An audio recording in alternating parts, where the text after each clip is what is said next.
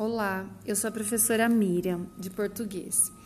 Vamos lá, o livro que me marcou foi O Caçador de Pipas, porque fala de uma amizade muito bonita entre o Amir e o Hassan.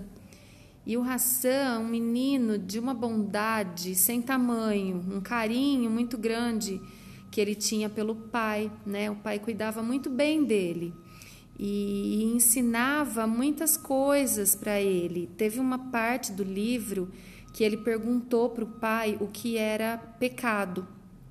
E o pai explicou para ele que pecado era roubar. E ele questionou o pai, né? Assim, mas só isso, né? Por exemplo, se eu matar alguém, então não é pecado? Aí o pai é, respondeu para ele: se você matar alguém, você está roubando o direito dessa pessoa de viver. É, ah, e se eu mentir, né? Se você mentir, você está roubando o direito da pessoa de saber a verdade. Então, esses dois pontos me marcaram muito: a amizade entre os dois, né?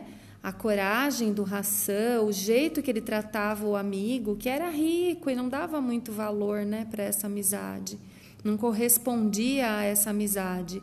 E a bondade e o carinho é, entre ele e o pai dele, e os ensinamentos desse pai para com esse filho. É isso, um abraço para vocês.